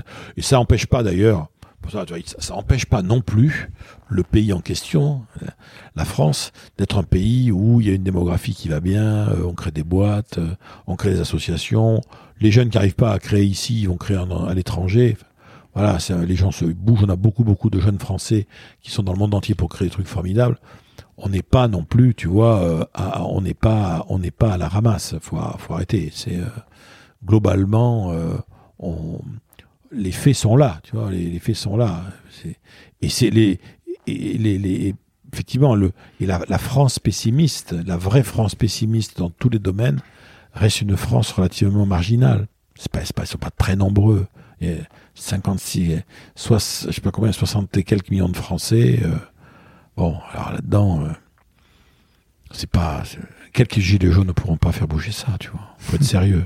C'est pas possible. On va passer tout à l'heure à la chance. Je voudrais juste revenir sur quelque chose que j'avais trouvé incroyable parce que tu connais cette phrase-là, enfin tout le monde la connaît. On va résumer le pessimisme et l'optimisme par le verre à moitié vide et le verre Oui, à moitié plein. Tu dis quelque chose de plus auquel j'avais jamais pensé. Tu dis deux choses. Tu dis d'abord euh, verre à moitié vide, verre à moitié plein. C'est que le verre il est deux fois trop grand. Oui, ça c'est ce que ça, c'est- ça c'est le point de vue du réaliste hein, qui va dire ça on va régler le problème. hein, Vous, euh, vous avez qu'à rétrécir le verre et vous allez voir. Après, le problème sera, euh, le problème sera réglé. Effectivement, c'est une façon. une façon Et la de- deuxième chose, je vais peut-être te laisser le bordelais parler. Dans oui, deuxième- dire que dans un verre de vin, euh, de bon vin, Ouais, à moitié plein, même dans la partie à moitié vide, il y a encore l'arôme. exactement. Voilà. Donc euh, l'idée même de à moitié plein, à moitié vide, c'est encore une fois une abstraction. Le réel, le, le réel est- n'est jamais, au- n'est jamais aussi simple. En revanche, le verre à moitié vide, à moitié plein, est une, c'est une espèce de, de, principe qui consiste à dire quand je suis face à une réalité ambiguë euh, ou qui peut être interprétée de deux façons, ça vaut le coup d'aller d'abord regarder la façon qui met en énergie, qui donne envie. Euh, et le verre à moitié vide, il a son, il a son utilité, mais comment te dire Un- Un optimiste, ce n'est jamais quelqu'un qui refuse de voir le côté négatif des choses. En revanche, c'est quelqu'un qui refuse de s'attarder dessus plus que nécessaire. Voilà. Parce qu'au bout d'un moment, le mat- regarder ce qui ne va pas dans une situation, en prendre conscience, c'est faire acte de lucidité. Commencer à, ruminer et à me me rentrer dedans et à pas en bouger, là pour le coup, ça devient de l'inhibition, de l'inhibition de l'action qui va m'empêcher de changer le monde. Parlons de la chance. Mhm. la fameuse. Je crois que tout a commencé avec une petite vidéo, il me semble. Oui, tout à fait. Est-ce que tu peux nous raconter cette histoire Parce Bah, qu'elle est quand même incroyable. Je ouais. l'ai vue et elle a fait je sais pas combien de. de- Oui, c'était incroyable cette histoire-là. C'était une des étudiants euh, en 2006, donc c'est en octobre 2006, qui me demandent de, tourner une vidéo. Ils avaient besoin d'images libres de droit pour une pour une vidéo, euh, pour faire un blog, parce qu'à l'époque ça démarrait les blogs. Et donc il se trouve que ça arrive sur moi. Je, leur ai- je les avais envoyés sur d'autres collègues euh, qui n'étaient pas libres, donc c'est sur moi que ça arrive. Mais je leur dis, vous voulez que je parle de quoi dans la vidéo? Elles me disent, mais ça n'a aucune importance, de toute façon c'est pour une maquette, donc euh, à la limite vous diriez blablabla, ça serait très bien, mais si vous voulez nous raconter quelque chose, ça, peut être pas mal. Et à l'époque, j'avais un, journal de cadre euh, qui m'avait commandé un article sur euh, est-ce que trouver un emploi, c'est un problème de chance. Et donc j'avais des notes qui traînaient sur mon bureau. J'ai commencé à réfléchir un peu au sujet, mais sans plus. Les notes étaient sur mon bureau. Et quand il me demande donc de faire cette vidéo, je fais une impro sur ces notes qui durent 4 minutes et demie, 5 minutes. Et Je mettrai le lien sur le sur, voilà. le- sur les notes du et podcast. donc c'est fait dans mon bureau, l'atmosphère est verdâtre, il n'y a pas de lumière. Enfin, c'est franchement, techniquement, c'est du grand n'importe quoi. Puis quand tu penses que ça a été fait en 2006, euh, tu t'imagines. Toujours est-il que, une fois que la vidéo alors euh, est, est faite, j'en entends plus parler. Et deux ans après, ils reviennent vers moi, ils me disent bon ben le blog marche pas, de toute façon, euh, on arrête les frais. On va vous mettre la vidéo sur Internet, euh, sur Google, sur euh, YouTube, Dailymotion, et puis on verra bien. euh, euh, ça fera au moins de l'image pour l'école. Ils mettent cette vidéo là-dessus et elle fait un buzz incroyable. Euh, les gens se la renvoient, mais bien au-delà du monde de l'entreprise. hein. C'est, ça- même c'est parti à l'étranger. Des gens me l'ont renvoyé, sous-titré dans la langue du pays. Enfin, Ah oui. un truc de dingue. Et grâce à cette vidéo sur la chance, j'ai fait tout un tas d'autres choses derrière, parce que c'est parce que j'avais fait cette vidéo que j'ai été contacté par les Belges pour créer la Ligue des Optimistes. C'est grâce à ça que j'ai fait de la radio, un truc de dingue. Et souvent, je dis à mes enfants, je dis, vous savez, le jour de la vidéo sur la chance, imaginez que ce jour-là, j'avais cours, ou bien j'avais autre chose à faire, que je pensais de plus important. J'aime bien mes étudiants, mais bon, euh, voilà, j'avais autre chose à faire, c'est tout, ça peut se comprendre, c'est pas... Et je ne la fais pas, cette vidéo sur la chance, ce jour-là. Et bien à ce moment-là, ma vie part dans une autre direction, ou plutôt continue sur la direction qu'elle avait jusque-là, mais ça ne sera pas grave, puisque de toute façon, je ne le saurai jamais. Donc, posez-vous la question du nombre de fois où on vous a demandé quelque chose, vous l'avez pas fait, ou vous n'avez pas fait le petit geste, euh, le, le oui, euh, le coup de téléphone à donner à quelqu'un, le mail à envoyer à quelqu'un, qui en fait aurait probablement ouvert une nouvelle voie, un nouveau quelque chose qui peut-être aurait eu des tas de conséquences incroyables à moyen ou, long terme. Et ça, je pense que c'est un point important, la notion d'opportunité. Euh, elle se reconstitue en permanence. Effectivement, de temps en temps, on tombe sur une qui va, euh, qui va tout changer. Moi, je crois beaucoup aux, bifurcations. Hein, les, bifurcations, ce que j'appelle moi les bifurcations remarquables.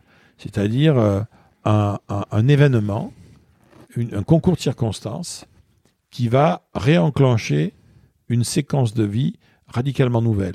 Alors bien évidemment, s'il n'y avait pas eu cet événement-là, il y aurait eu une autre séquence, tôt ou tard. Mais parfois, il y en a certaines qui sont tellement euh, clés, tellement importantes, qu'on se dit, waouh, euh, c'est... Voilà. Et, ça, je pense que c'est intéressant parce que ça fait partie des choses qu'il faut savoir attendre. Le, chanceux, c'est d'abord un attentif. Pas un attentiste, hein, mais un mmh. attentif. Quelqu'un qui est mentalement disponible. Disponible pour l'inattendu. Disponible pour euh, le pas de côté. Disponible pour passer par une rue où on passe pas d'habitude.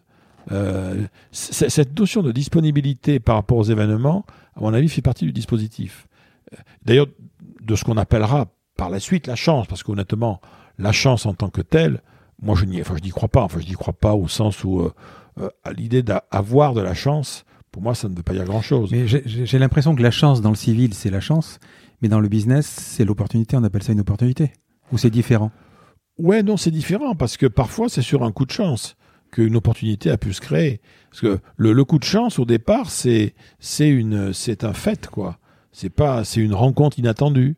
C'est une info euh, dans un journal ou sur un, site web qui va chambouler totalement ma façon de voir le problème. C'est euh, euh, quelqu'un qui m'offre un bouquin qui va là aussi me, me, me remettre les idées en place. C'est parfois un accident un accident de la vie qui va m'obliger à prendre du recul, et grâce à ça, ça va me permettre de.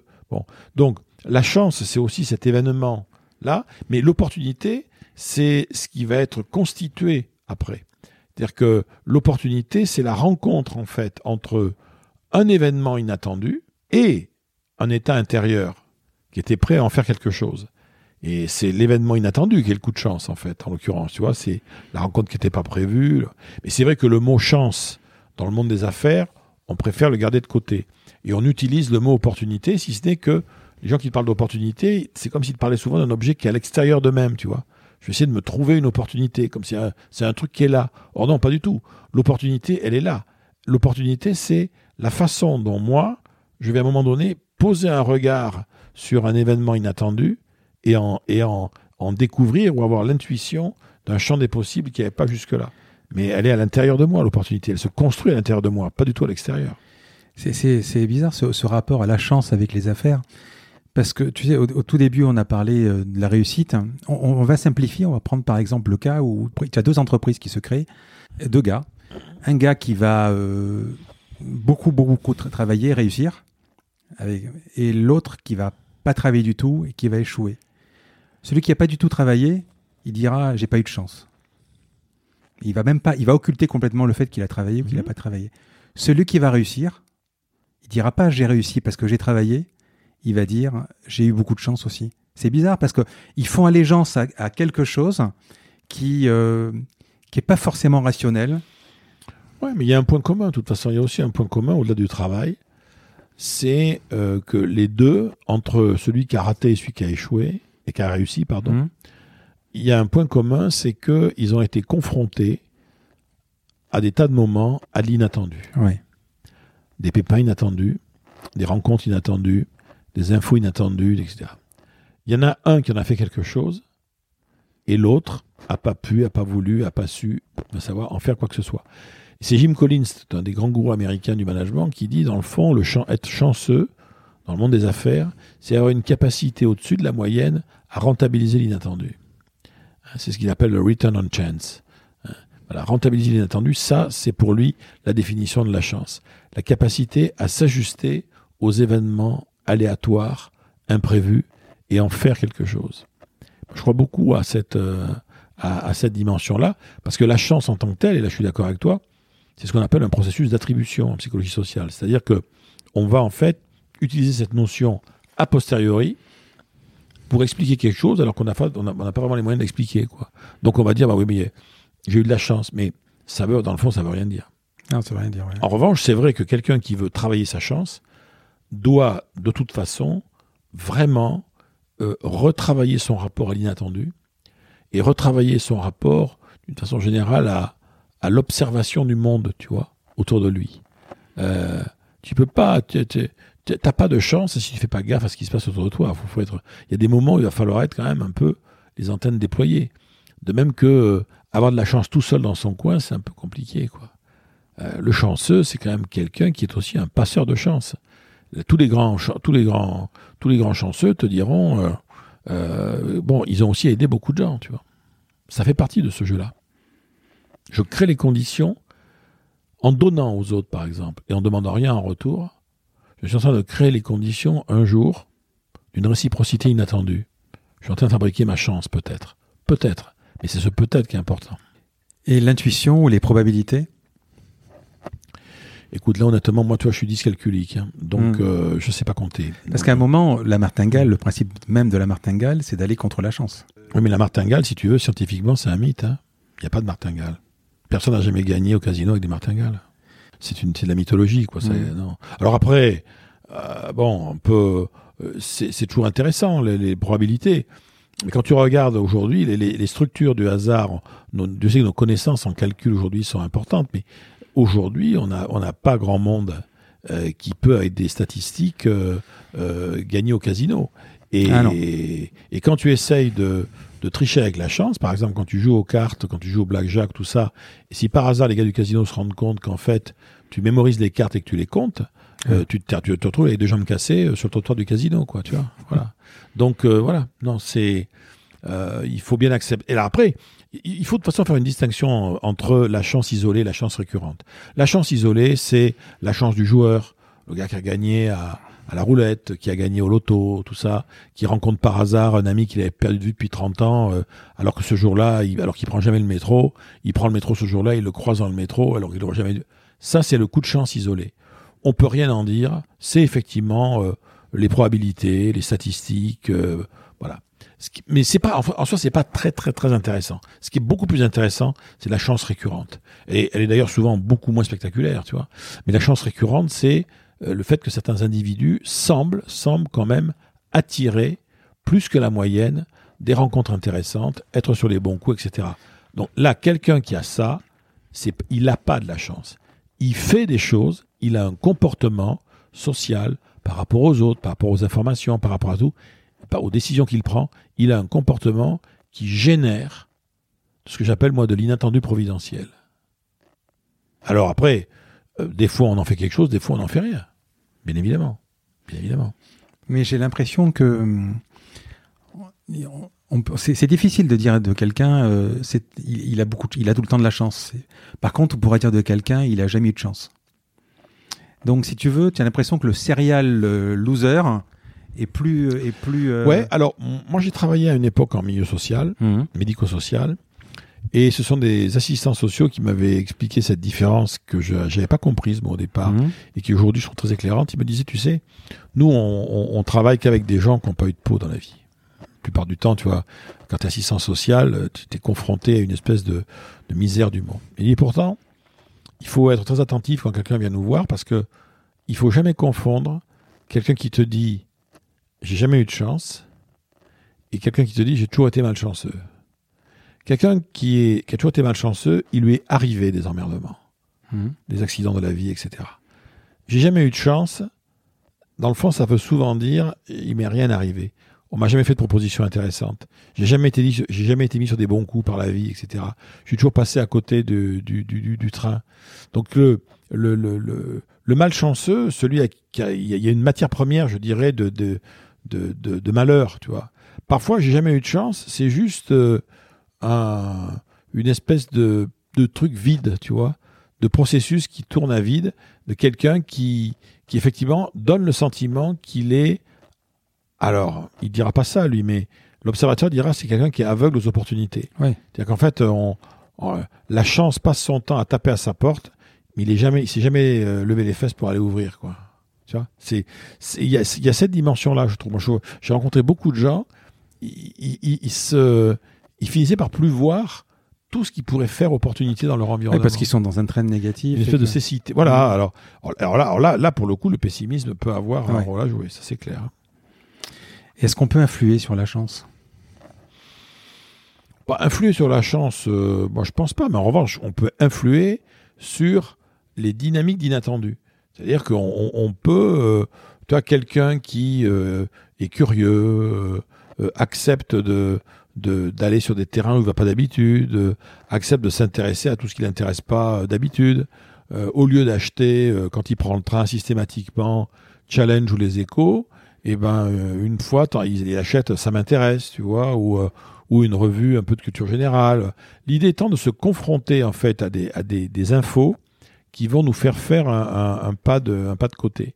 De même que avoir de la chance, c'est aussi euh, se prendre en main d'un point de vue social, tu vois. Euh, Un bon moyen peut-être de réactiver sa chance. C'est, on a tous une liste de copains qu'on, avec qui on a perdu, de- qu'on a perdu de vue depuis des Mhm. années et qu'on voudrait.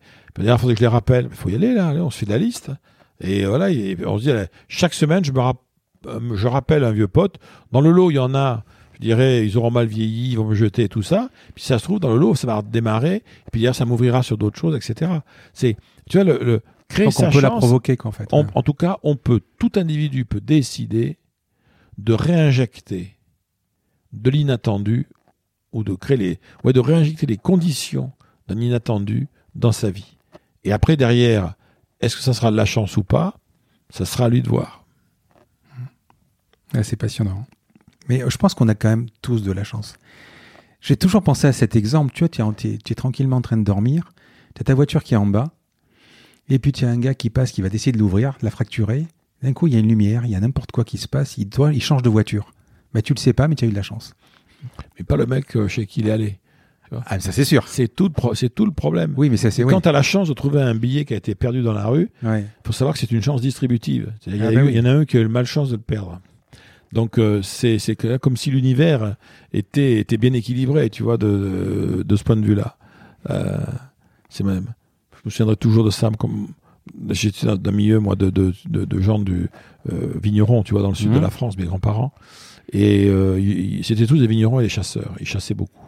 Il y avait dans la, dans la, dans la maison de ma grand-mère, il y avait des tas de, des, sais, des, ils utilisaient des, des pattes de lapin comme trophée, et puis ils Mm. montaient dessus des couteaux, des machins. Moi, je trouvais ça dégueulasse. J'étais un gosse de la ville, tu vois. La patte de lapin, je trouvais ça vraiment pas. Et bon, mon grand-père m'avait dit, tu sais, mais si, la porte de la porte de lapin, c'est un porte-chance. Et je me souviens d'avoir dit à ma grand-mère, mais enfin, tu penses vraiment que la patte de lapin, ça porte chance? Et Ma grand-mère me disant, oh, tu sais, en tout cas, ça n'a pas porté chance au lapin. De mémoire, c'est euh, dans une, dans, au tout début dans un de tes livres. Oui, c'était un, un disque, une discussion. Italie. ouais, ouais. une discussion entre un, un- un petit, un petit moine. Mais ça, je l'avais pris, c'était une histoire, c'était une histoire de famille que j'ai, transformé plein d'histoires de famille dans euh, Éloge de la chance en entendant des petites histoires que j'avais mises au début des chapitres. Mais je vais mettre de toute façon le- la liste des, des livres parce qu'ils sont vraiment passionnants. C'est ce que je te disais quand on a bu le café tout à l'heure. Ils sont tellement illustrés. C'est vraiment, euh, c'est passionnant. C'est plein de références. On va terminer. euh, J'ai encore deux trois questions. Je voudrais rapidement qu'on parle des grandes gueules parce que ça a été, euh, euh, ça a Oui, été ça, euh, oui. quelque chose qui, euh, oui. Oui, bah, ça a été, bah, ça a été une, pareil, une opportunité, suite à une discussion avec mon éditeur et Franck Lanoux, qui était Mhm. le directeur de RMC à l'époque. Et euh, il m'avait dit, bah, tiens, on avait discuté politique à table tous les deux. Puis il m'a dit, tiens, ça t'intéresserait, les grandes gueules. Moi, je sais pas si j'aurais les, les épaules pour ça. tu mais écoutais bon. déjà à l'époque? On Oui, oui, un peu. Ben Oui, j'écoutais. Moi, j'aimais bien. J'aime toujours bien, d'ailleurs. Et donc, bon, ben, ça a fonctionné pendant voilà quelques années. euh, et j'ai fait ça. C'était, c'était une, une, une très belle expérience de, de radio, qui était assez exigeante parce que c'était quand même trois, quatre émissions par mois, Ah oui. euh, avec, euh, tu vois, les, les brèves qui sont reçus la veille. Il faut quand même préparer un peu pour avoir des prises de position qui sont quand même. un Ah, il t'envoie, il t'envoie un un, un résumé. oui. Oui, puis, puis il peut se passer dans la journée n'importe quoi qui va chambouler tout ça. Donc c'était très très bien. Et puis bon, à un moment donné, tu sais, euh, il y, a- il y a toujours eu beaucoup de, de la quasi-totalité de ceux qui étaient avec moi à l'époque, ils sont partis pour faire autre chose après. Donc euh, c'est c'est c'est une émission citoyenne, donc c'est bien de de de de, euh, de tourner. Moi, je fais ça pendant plus de quatre ans et ça a été formidable. Puis voilà, puis après je suis passé je suis passé à autre chose et, et mais ça a été un très très bon moment.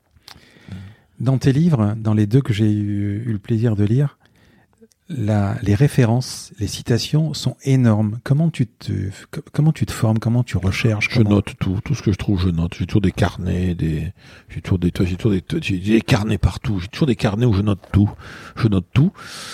Et, et puis de, ça se met, ça se stocke quelque part. Et puis à un moment donné, tout d'un coup, ça, ça me. Mais tu le retranscris après sur ordinateur Non, on dirait que c'est dans les carnets. Donc tu peux oui, dans, dans, des carnets. Oh non, moi je retranscrirai. Non. Après, je vais écrire le texte directement sur ordinateur. Mais tout, tout, ce qui est préparatoire, je le fais toujours à la main, moi. Toujours. Euh, Parce qu'on est, on est vraiment pas loin quand on te lit, quand on t'écoute sur les conférences qui sont aussi passionnantes. Il y en a plein sur YouTube aussi, ou dans philippegabillier.com. C'est, on n'est pas loin de la philosophie. Bah écoute, peut-être, hein, comme je te disais, à condition de considérer que la philosophie, c'est quelque chose qui est lié à la vie. Moi, j'aime beaucoup la définition que donnait le philosophe, donc André Comte-Sponville, à qui on demandait mais c'est quoi philosopher? Il disait bah c'est c'est essayer à la fois de penser sa vie et de vivre sa pensée. Je trouve ça pas mal, moi, comme définition. Mmh. Oui, c'est vrai. Euh, ça renvoie. Euh, alors, si tu veux, si on considère que la la philosophie, c'est aussi la recherche de la vérité. Moi, je suis pas aussi ambitieux que ça. Mais si je pense que chaque individu, je suis convaincu que, euh, et c'est un point commun qu'il y a dans tous les bouquins que j'ai fait, c'est essayer d'arriver, de toucher à la vérité déjà de ses propres désirs pour voir jusqu'où on peut aller, déjà, euh, déjà c'est pas mal. Moi, je suis vraiment le mot clé, c'est optimisation. Je, je, suis, je crois profondément à l'optimisation, aller au, au, au, bout de, de ce qu'on peut faire euh, et, et, voilà, et avoir fait le mieux qu'on pouvait faire pour soi et pour les autres avec tout ce qu'on avait comme talent, comme envie, comme euh, mais ne, ne, pas laisser passer euh, une occasion. Ça ne veut pas dire d'ailleurs se voir plus beau qu'on est. C'est vraiment se voir, euh, se voir, se voir euh, tel qu'on est, mais dire mais avec celui-là tel qu'il est là, je peux faire mieux. Je peux aller. c'est d'ailleurs la définition du talent. C'est pour moi le. C'est quoi un talent? C'est un truc où je suis plutôt bon naturellement. Deux, j'adore le faire. Et trois, je suis toujours prêt à progresser. Et je rajouterai quatre et je vais tenter de trouver l'environnement dans lequel ça va devenir un talent. Parce qu'il y a ça aussi, tu vois. on dit toujours les optimistes, ils voient que les points forts. Mais dans l'approche pessimiste euh, complémentaire, je dis souvent à des gens aujourd'hui, non mais attendez, les points faibles, c'est vachement intéressant. Hein. parce que vos points faibles, vos qualités, vos, défauts, vos, traits de caractère qui collent pas, même vos faiblesses intellectuelles, ben, si ça se trouve, c'est des forces, mais ailleurs, à un autre moment. Je crois beaucoup au fait que parfois, ce que les autres appellent nos faiblesses, ce sont en fait des forces qui n'ont pas encore trouvé leur histoire. Et c'est ça l'idée.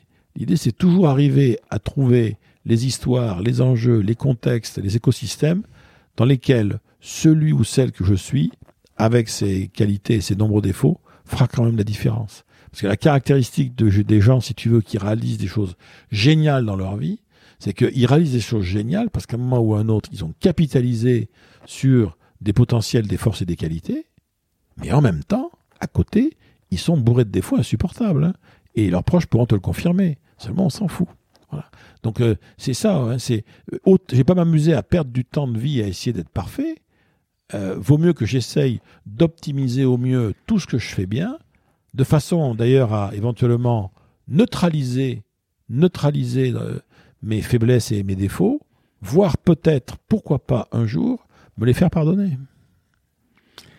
Écoute Philippe, c'était vraiment passionnant, mais vraiment. Ben, c'était, merci euh, beaucoup. c'est incroyable. c'est c'était un grand plaisir de, d'échanger avec toi euh, pendant cette heure. On est sur Marseille et mmh. vraiment, j'étais très très très euh, heureux de te recevoir.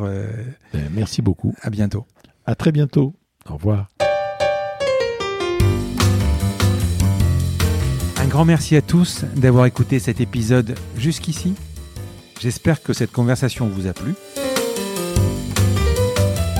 Parlez de ce podcast à vos amis ou à vos collègues de bureau, partagez-le le plus possible. Abonnez-vous en cliquant sur le petit bouton s'abonner dans votre application mobile ou sur euh, votre ordinateur. Ainsi, vous serez averti dès qu'un nouvel épisode est en ligne. Je sillonne la France pour vous proposer de nouveaux invités. C'est vraiment beaucoup beaucoup de travail. Ce n'est pas mon métier, vous l'avez peut-être compris. C'est une passion que je pratique en dehors de mon job. Si vous avez apprécié cet épisode, dites-le moi avec des étoiles, 5 de préférence sur Apple Podcast, anciennement iTunes, et d'y ajouter un gentil commentaire, ça me fera plaisir. Ça me permettra également de remonter dans les classements. Et puis si vous n'êtes pas Apple, c'est pas grave, parlez-en autour de vous, partagez sur les réseaux sociaux, c'est prévu sur votre application de podcast préférée. Enfin, vous pouvez vous abonner sur lacombinaison.fr pour être averti dès qu'un nouvel épisode est en ligne. Je suis Frédéric Azoulay. N'hésitez pas à me faire remonter vos remarques, vos questions, mais aussi des invités que vous aimeriez entendre. Je vous dis à bientôt.